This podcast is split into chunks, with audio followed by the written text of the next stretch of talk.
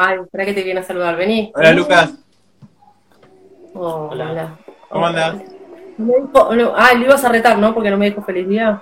Eh, no le dijiste feliz día a tu mamá ayer, No, soy maleducado.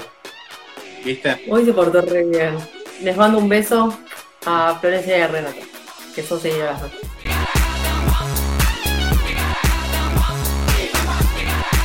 Hola a todas, a todos y a todes. Bienvenidos a un nuevo episodio de Estación Nerdolandia. ¿Y cómo, cómo estamos haciendo, Gisela, últimamente? Que un día hacemos, que un día no, que un día esto, que un día la, la videoreacción. No se puede hacer así, Gisela, no. No. Dios, rató que fue un éxito. Oh, me quedé dormido. Por favor, por favor.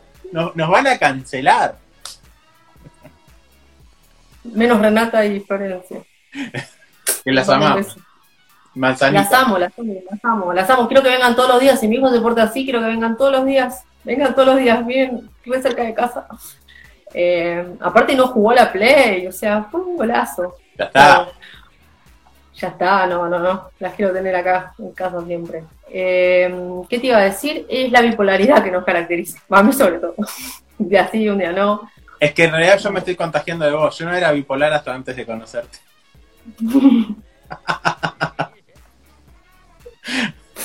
Inestable. sí. Tengo Pero un don, bueno. lo transfiero. Se hace lo que se puede, gente. Eso es lo que pasa. A Chiques, hoy tenemos un capítulo bastante cargadito dentro de todo. Así que, ¿te parece si arrancamos así? ¿A los bifes? ¿Te parece? Cargado como esta lluvia. Eh, quería, como- quería, ¿Será que está lloviendo porque estamos grabando? Eh, porque estamos grabando, claro. No, se vienen todas las tormentas de verano. Bueno, vamos a hablar de este bombazo que viene lanzando Netflix con un elenco, que ahora lo voy a decir a continuación, que se llama El Juicio de los Siete de Chicago. Bueno, El Juicio de los Siete de Chicago propone un paralelismo entre el presente estadounidense atravesado por la violencia racial y las irregularidades del proceso jurídico que en 1968 atravesaron un grupo de militantes luego de haber sido acusados de conspirar contra el gobierno. Esa es la premisa y la sinopsis de esta grandiosa película dirigida y guionada por Aaron Sorkin. La gente se preguntará quién será este niato. Tiene más desarrollo como guionista que como director. De hecho, dirigió dos grandiosas películas. eh, en una fue ganador del Oscar por Mejor Guión, que es la película Red Social, y la otra fue eh, El Juego de la Fortuna, en esa estuvo nominado. Pero eh, es un tipo que se basa en bastantes historias reales. Como guionista se destacó en un montón de, de guiones interminables, o sea, la cantidad de guiones que hizo. A mí, cuestión de honor, con Tom, me pareció brillante. Tom, Jack Nicholson, David Moore. O sea, es película de mi época que la vi muchísimas veces y está guionada por él. O sea, como guionista es mucho mejor que como director. Pero como director está haciendo un buen trabajo. Bueno, obviamente esto es una historia real y a mí lo que más me impactó de todo fue el cast. Acá en este cast tenemos a Sasha Baron Cohen, Eddie Redmayne, bueno, Joseph Gordon-Levitt, Jeremy Strong, que lo acabamos de ver, que acaba de ganar un Emmy a Mejor Actor Dramático. Eh, Después está este Shayala Abdul Mateen II, que lo vimos en Aquaman como Black Manta. Después hay una participación de Michael Keaton, entre otros. Hay un montón de, de actores súper, súper mega conocidos.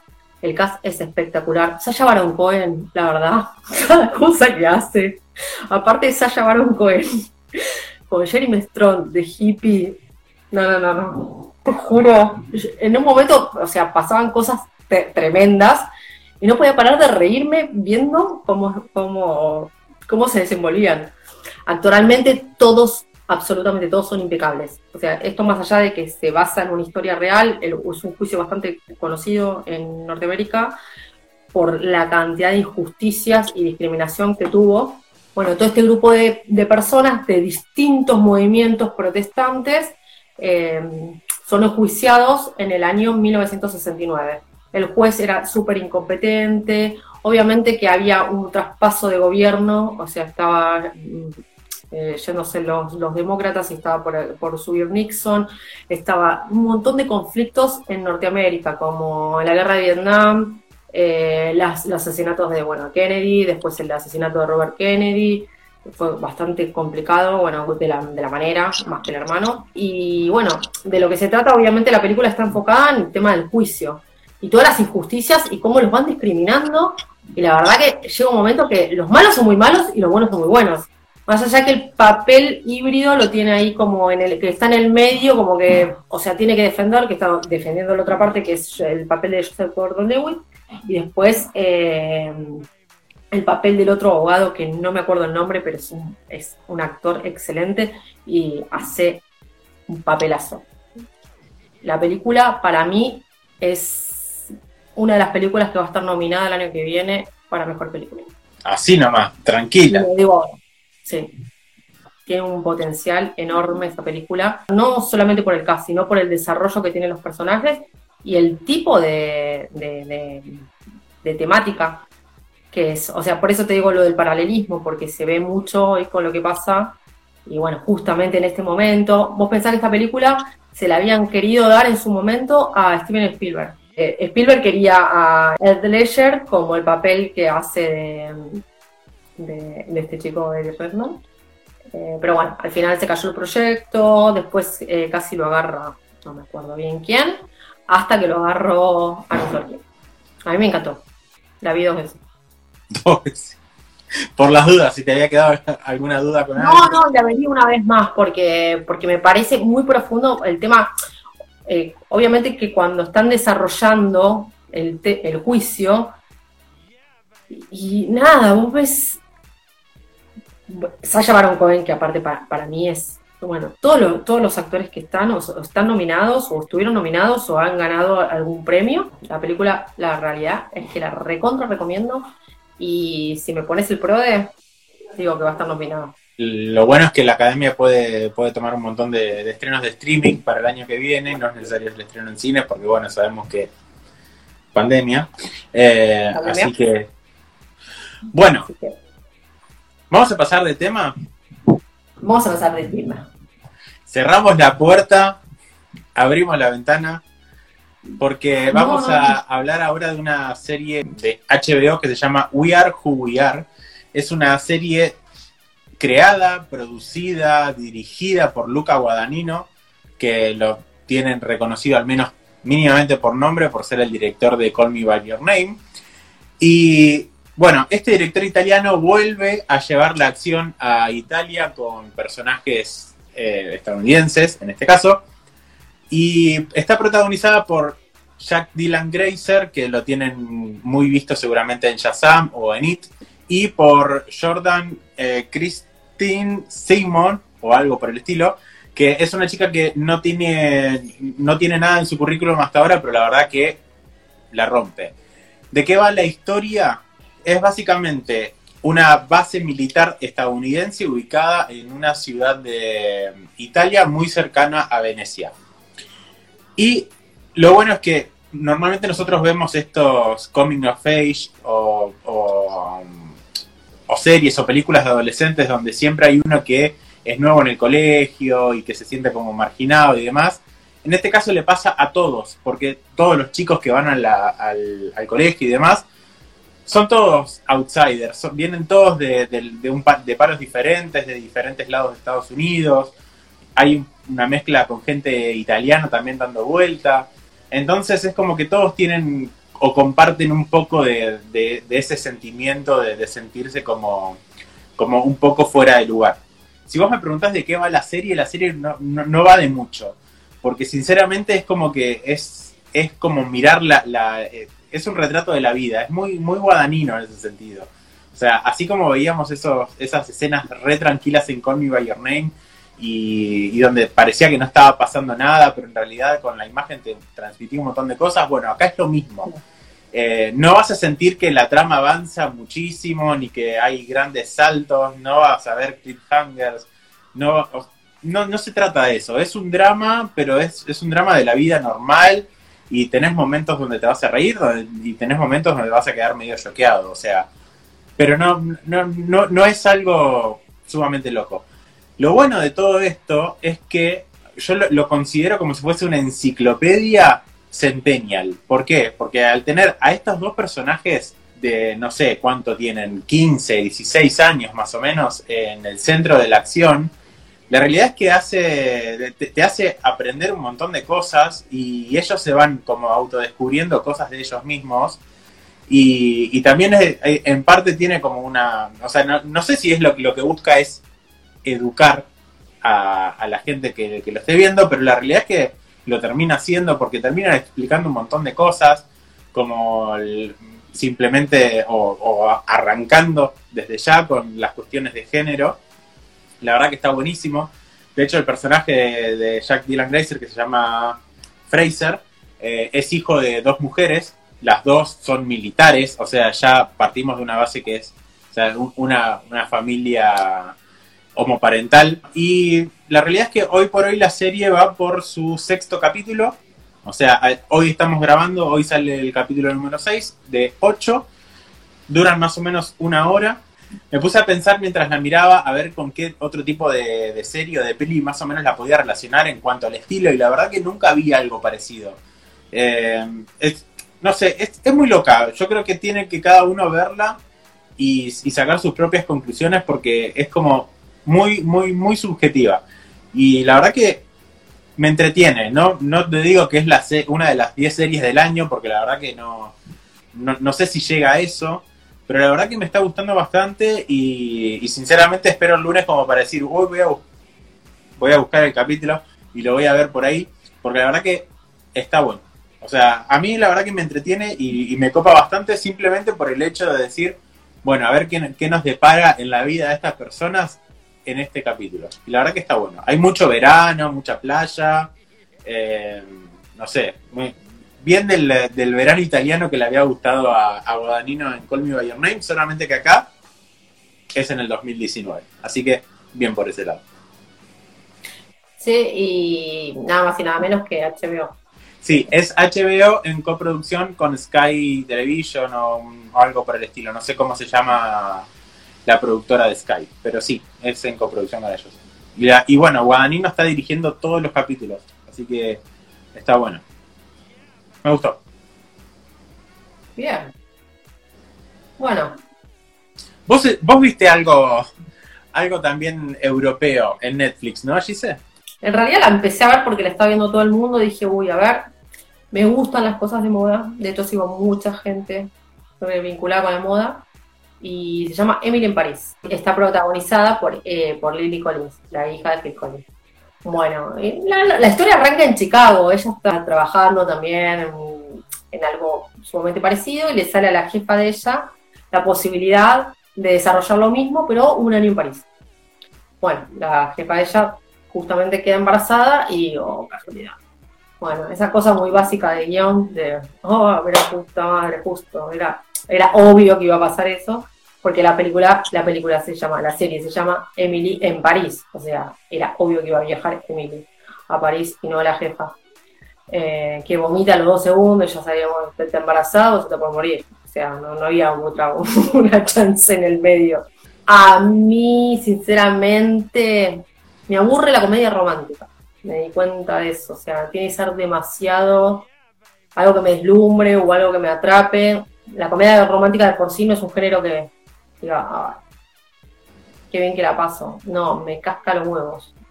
Pero bueno, nada, no, no, no, sabía de qué se trataba, pensé que iba a haber otro tipo de cosas. Me dejaron un final abierto. A mí me recontra aburrió. Disculpen, seguramente hay gente que la está esperando y de hecho que hay gente que está enloquecida. París es una ciudad hermosa y lo único que ves son los paisajes. Ella es encantadora, pero el resto, no hacemos mucho. No sé si decir. Lo pienso, lo digo, lo digo. no, no. No sé cómo la terminé, te juro, porque son ese tipo de cosas que no terminaría nunca de ver. Ay, por favor. Creo que, la dejé creo que la dejé corriendo y no sé, tampoco es que leí demasiado. Pero no, es como que desarrolla una parte de influencer. No me gustó la historia de ella con, con el chico, con la amiga. No me gustó para nada. Para nada para nada, para nada. Pero no, ni siquiera de básico, me, pareció como que tampoco le dieron un buen desarrollo al personaje. No, terminas, no, no termina resultando agradable eh, la situación de Emily en París. Claro. Así que bueno, nada, seguramente la gente ya la vio, la que no la vio, no sé, el que le gusta la comedia romántica, dale para adelante. Y de todo lo cliché. Es la no recomendación de Giselle Almazán entonces. La no recomendación.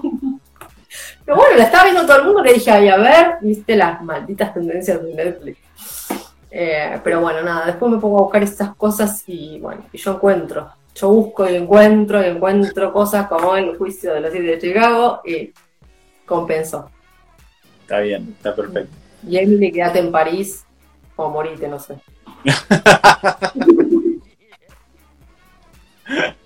Pobre. No, pobre, no, aparte, aparte me encanta, ella me encanta. Eh, la sigo y todo, pero es- la prefiero en la de novia ingenua de, de ¿cómo se llama? De Ted Bundy. Sí.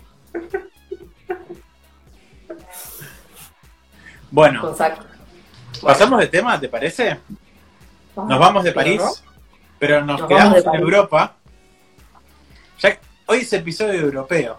Eh, nos quedamos en Europa porque nos vamos a Ah, no sé, porque Unido. ya, porque ya está justamente esta parte de Europa, ya como que de la comunidad ya se quiso abrir. Claro. Con el Dixie.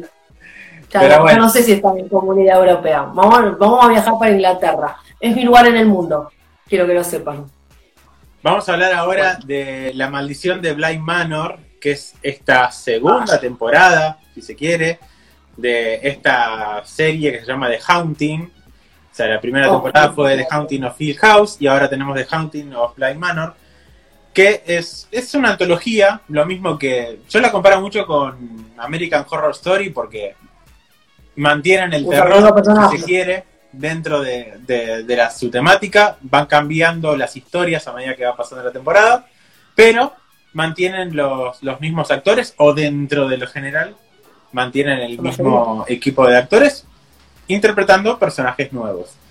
Eh, está creada por Mike Flanagan, que lo hemos visto como director en dos muy buenas adaptaciones de Stephen King, que son eh, Doctor Sleep y, y Gerald's Game.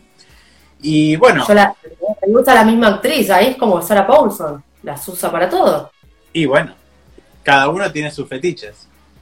Ahí está, bueno, la que hace de, de, bueno, la madre de los chicos, la que hace la, la protagonista del juego de Gerald. Yo lo leí ese libro. Es genial el libro. Es mucho mejor el libro que la, cualquier tipo de adaptación. Bueno, pero, Pero- nos pasa con cualquier, en general. No, no, no, pero a mí, a mí hay cosas que me gustan más, en- a, a- a diferencia de que todo el mundo dice, no, el libro es mejor que la serie. eh, el libro te llega a desesperar. La, la película, la película no es serie, la película en mí no me llegó a desesperar, pero el libro sí.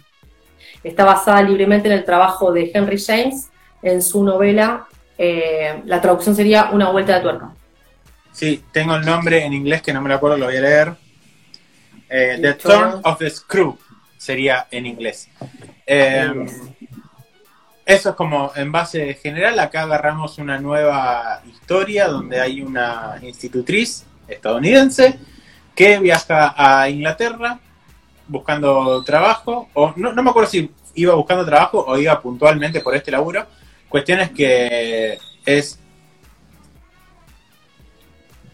hay algún pelotudo haciendo ruido afuera. Cuestión es que es contratada para ser... ¿Es en serio? Parece que está esperando que yo hable para, para hacerlo. Bueno, cuestión es que esta chica la contratan y va a ser institutriz de estos dos niños que quedaron huérfanos en una mega mansión de, de Inglaterra o de algún lado por ahí. Eh, el tema es que yo nunca entendí por qué no la vendieron a la mierda a esa, a esa mansión y se llevaron a los pendejos a vivir un departamento. Pero bueno, fuera de, de eso, partiendo de eso, como que no lo creí demasiado, podemos hablar. Eh, ¿Cuáles son tus impresiones sobre The Haunting of Blind Manor? Si la comparo con The Haunting, of Hill House, me gustó mucho más The Haunting of the Hill House con esos falsos planos secuencia que me parecieron espectaculares. De hecho, acá vemos también eh, algo muy parecido en la, en la parte en la parte, la forma de filmar es como el, el mismo estilo. Mantiene los géneros de terror gótico, como, qué sé yo, no sé, las cosas espeluznantes, los ruidos, los fantasmas y todo ese tipo de cosas, lo sigue manteniendo, pero es mucho más pasable para la gente que no disfruta tanto el género como yo, es mucho más pasable eh, esta que la primera. La primera estás todo el tiempo en tensión. Esta no, por ahí no tanto. Eh, a diferencia de la primera, acá me encantaron los dos personajes de los chicos. En The Haunting of the Hill House no me gustó ningún chico como actuaba. Ninguno. Yo tuve sentimientos encontrados con, los, con les niñas. También pongámonos en contexto lo que tienen que filmar esos chicos. Sí. Las cosas que tienen que hacer. O sea, digo, tanto en un lado como el otro, bueno, la, escenografía ya que le pones ya es espeluznante. Si la comparo con la otra, no me gustó ningún nene como actuaba. Es raro, porque por No lo general la- Las actuaciones de, de los infantes de, no, de El que hace de Luke House. es totalmente malo, pobrecito. El de los anteojitos así, se le entraba la nena que hace la hermana, que es la, bueno, que es la que es de grande, es la, la protagonista de, de Blind Melon, la de güey, ya. Eh, el meme famoso. Es el meme, pero bueno, es ella, ¿qué le vamos a El hacer? meme famoso. Eh, güey, ya. Bueno, eh, para mí la- los gemelos en The Haunting of the Hill House son de terror, pobrecitos. O sea, no, no, no, no me, pero no me llegan en lo más mínimo como actúan. Me parece como que les falta. Eran muy- eh, son muy chiquitos y nada, hubiese elegido otro, otro tipo de casting. Por ahí lo- los buscaron por el parecido físico, porque el parecido realmente da, pero nada, no, nada que ver. Y en este, en este caso, si hay algo que comparo y destaco, me gustan más los, los, los niños. Después, obviamente, el papel que más me gustó es el de ella. El de ella me parece impecable. Me encanta esa, esa actriz, ¿cómo se llama? Victoria Pedretti. Bueno, nada. El desarrollo de los personajes me gustó prácticamente el de todos. Obviamente que los que más odié son la parejita de, de Will, pero porque él me pareció rema- demasiado tóxico y ella muy pelotuda, ingenua. Eh, pero Totalmente. odié esa relación. Sí, no, to- totalmente de acuerdo. O sea, era como. O sea, pero el desarrollo y los personajes están bien construidos. Obviamente que para la gente que está buscando eh, un tipo, es una serie dramática de terror, pero por ahí no es tan apuntada al género. Entonces va a haber muchos que van a pensar o se van a disgustar con respecto a si la comparan con la anterior. Son dos narrativas distintas en lo que explicó antes Sebastián. Eh, pero a mí, sinceramente, La formalidad, Gisela, ¿qué pasó? bueno, me salió así, perdón. Te pido mil. Eh, como explicaste vos antes, Evi, justamente eso, que, que, que nada, que las narrativas son distintas, pero para mí están buen- bien, bien construidos y la historia está bien construida y la verdad me gustó. A diferencia por ahí de la, primera que estaba más enfocada en un drama familiar, acá es como un drama más romántico, si se quiere, porque mal que mal todos los personajes están atravesados por alguna relación sentimental con otra persona y, y me parece que está más muy apuntado desde ese lado. No digo que esté bien ni que esté mal, o sea, la verdad que me gustaron ciertas relaciones de, entre personajes y me parecieron que estaban bien construidas. Otras me parecieron como muy cliché, lo mismo que decías vos. Eh, entonces es como que, nada, poner la, la relación esta de Peter con Rebeca era como, güey, ya, ya está, dejate de joder. O sea, nunca entendí la, la atracción que sentían el uno por el otro, pero bueno. Bueno, arranquemos a hablar con spoilers a partir de ahora. eh, A con, partir este, de ahora, con este trueno que lo, que lo marca. A mí el personaje que más me gustó fue el de la jardinera, Jamie. La verdad que me, me can- me encantó cómo estaba construido y, y me encantó la relación que, que genera con, con ella, que se llamaba Dani. Daniel. Eh, nada, me, gustó. Aparte, la, la mina era como muy canchera, ¿viste? O sea, como que se las sabía todas, pero después termina recontra enamorada. La verdad que me, el- el- me gustó. Sí. Pero aparte, eh, lo que destaca la, la serie, esta, esta cosa romántica, es que, bueno, el capítulo 8, que para mí es el mejor capítulo de toda la serie, que es cuando te humanizan a la, a la dama del lago, que es Vi- eh, Viola, te la humanizan de determinada manera, pero bueno, todo lo que le van contando y lo que va pasando y cómo se les empieza a borrar los rostros porque ya la gente, ya ellas ni se acuerdan y ya la gente no las recuerda. Entonces me pareció divino eh, que la jardinera, que es la que relata la historia, la siga recordando. Y no recordándola desde desde el lado del dolor, sino recordándola desde el lado del amor. Pero siempre esperándola también. Y sí. a mí lo que me pasó con. Lo que me pasó a mí con ese capítulo, puntualmente con el 8, es que lo sentí como muy forzado. O sea, entendí que, en algún momento iban a tener que mostrar toda la historia del pasado, de, cómo se generó todo esto. Pero me parece que hubiese estado bueno si eso nos lo iban dando en cuotas a medida que iba pasando la serie. ¿Por qué? Porque lo sentí como muy, muy, muy metido a la fuerza. Como que, ah, nos queda un capítulo para terminar la serie, tendríamos que explicar esto a ver qué fue lo que pasó. Yo lo sentí así.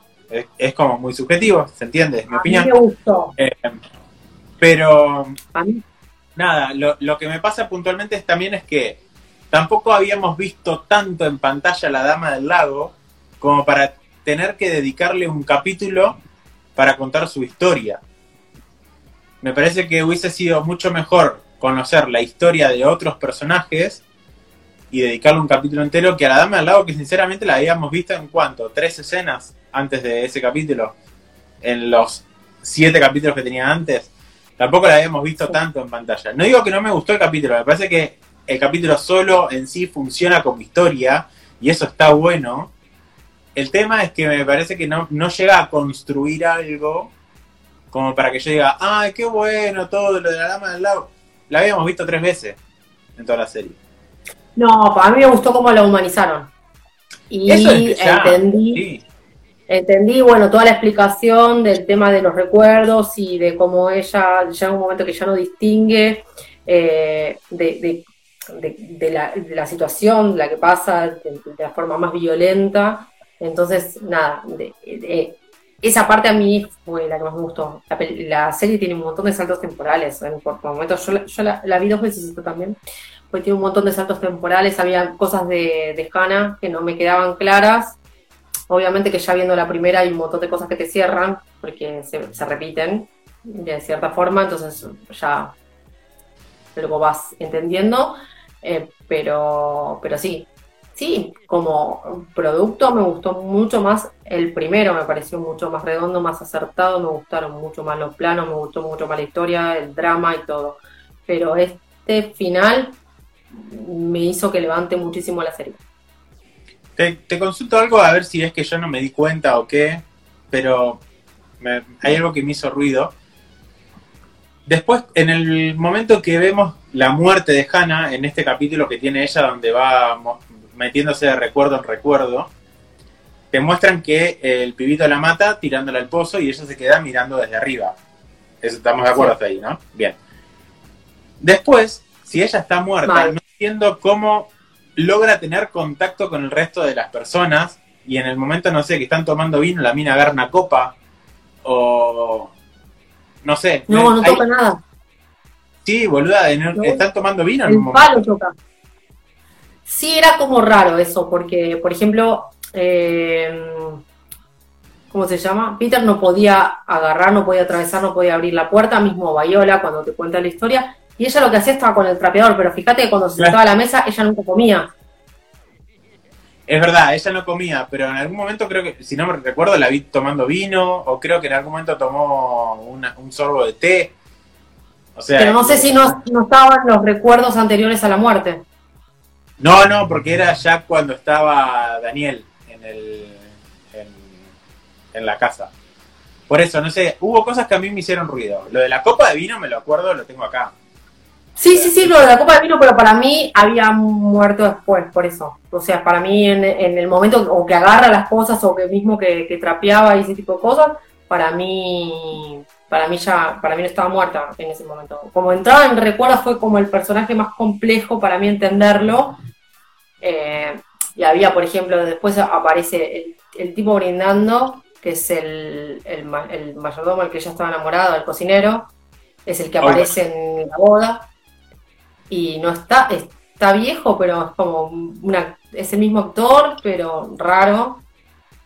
Eh, había cosas así, hay como detalles que decís, bueno, acá ajustamos un poquito esto, ponemos un actor más joven. Sí, como que le, le faltó como una repasada. Puede ser, puede ser, puede ser. La verdad que tendría que. Yo estaba convencida que lo de fue después. No, no, al, menos yo lo que me acuerdo fue que, que en el, momento que, que la mina estaba concentrada mirando su cuerpo muerto adentro del pozo, era justo cuando llegaba Daniel y se la presentaban. Eh, entonces por eso, o sea, eh, eh, eso es, era así, porque la mina estaba como concentrada mirando para adentro del pozo. Pero bueno, nada, son detalles, qué sé yo. Eh, después la verdad que no sé, me, me pareció que estaba, estaba buena la, la, la serie en general. No, no me enganchó Sí, tanto como otras, no, pero no es, no es algo perfecto, no es un producto perfecto, pero, pero está bueno. Te, te- el final me, me gustó bastante también. Sí, a, a mí el final es lo que más me gustó, me pareció como que levantó Sí. la serie. No me lo esperaba. La verdad que no me lo esperaba. Pero bueno, por eso también entiendo el capítulo 8. La terminé hoy, de hecho, la serie, porque me desperté a las 7 de la mañana, no hay por qué, eh, y me puse a ver los dos capítulos que me quedan, dos capítulos y medio me quedan, así que lo- los vi hoy a la mañana. Pero, nada, qué sé yo. Eso es The Hunting of Bly Man. Giselita, ¿algo más para comentar o vamos cerrando este episodio? Vamos cerrando este episodio, por favor. eh, si les gustó el capítulo, no solo vayan a ver lo que les acabamos de recomendar, sino que denle like, suscríbanse, compartan. Sí, sí, eso, eso nos ayuda mucho con el algoritmo. Parece una boludez, pero si ustedes están ahí eh, dando like, compartiendo algún comentario, lo que sea, eh, a nosotros nos ayuda muchísimo. Ni hablar si se suscriben, ni hablar. Porque además, como siempre decimos, es gratis. Em, esto, o mejor dicho, todos nuestros episodios anteriores los pueden ver en YouTube o escucharlos en Spotify. En ambos lados nos encuentran como Estación Nerdolandia. Y nuestras redes sociales, Giselita. Estación Nerdolandia en Instagram y e-nerdolandia en Twitter. Perfecto. Sebadeu y Gise Almazán. Muy bien. Giselle Almazán que no sabemos si la van a encontrar. Por ahí el bloqueo. Fíjense. Nos vemos la próxima. Nos vemos la próxima Chao. capítulo.